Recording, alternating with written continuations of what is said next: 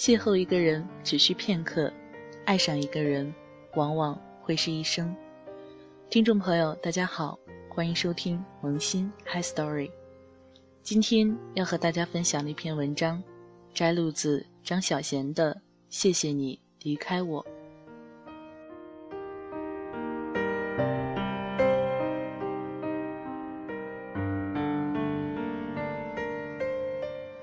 曾这样想过，当我老了，身体衰败，我会带着所有的积蓄，与心爱的人住进瑞士湖边一座美丽的温泉疗养院，每天做些舒服的治疗和按摩，泡澡、洗温泉，吃些美味的料理。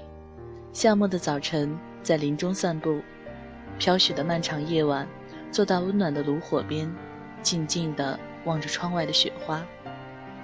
在人生最后的一抹黄昏，看尽湖光山色，迟暮与晚霞。所有曾经痛彻心扉的离别，也痛不过人生最后一场离别。到了这一天，从前的那些离别，又算什么呢？有些离开，是为了使我们更好的走到生命的终点。人的一生要经历多少次离别，才能习惯身边的人来来去去，才能明白没有永远的相聚，也才能看淡世事的变迁。所有带着爱或者恨的离别，也是一次次痛苦的割裂。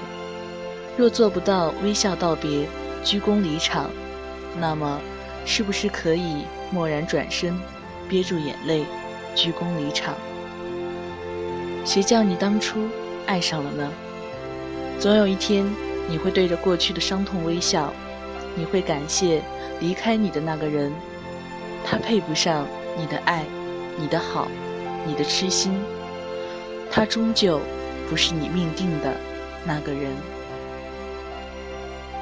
这辈子能够相守固然是好，无法相守，只是因为不适合。有些你爱过的人。的确，只是生命的过客。他在你生命里出现，是为了使你学会珍惜和付出，使你终于知道这一生你想要的是什么。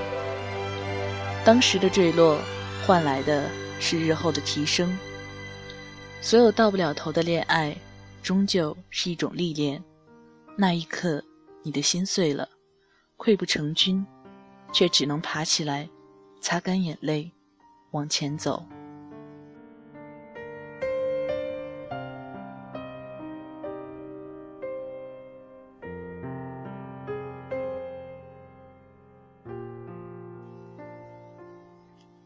是有这么一个人，或者几个，爱的死去活来，只因为是他首先离开，是他首先告诉你他不爱你了，而你却没有机会。回头对他说这句话。既然这样，就当自己吃亏好了。我们接受生命里的许多东西，甚至所有，终归会消逝。离开，不也是一种消逝吗？损毁的会重建，新的会取代旧的，笑声会取代眼泪，直到有一天，这一切骤然终结。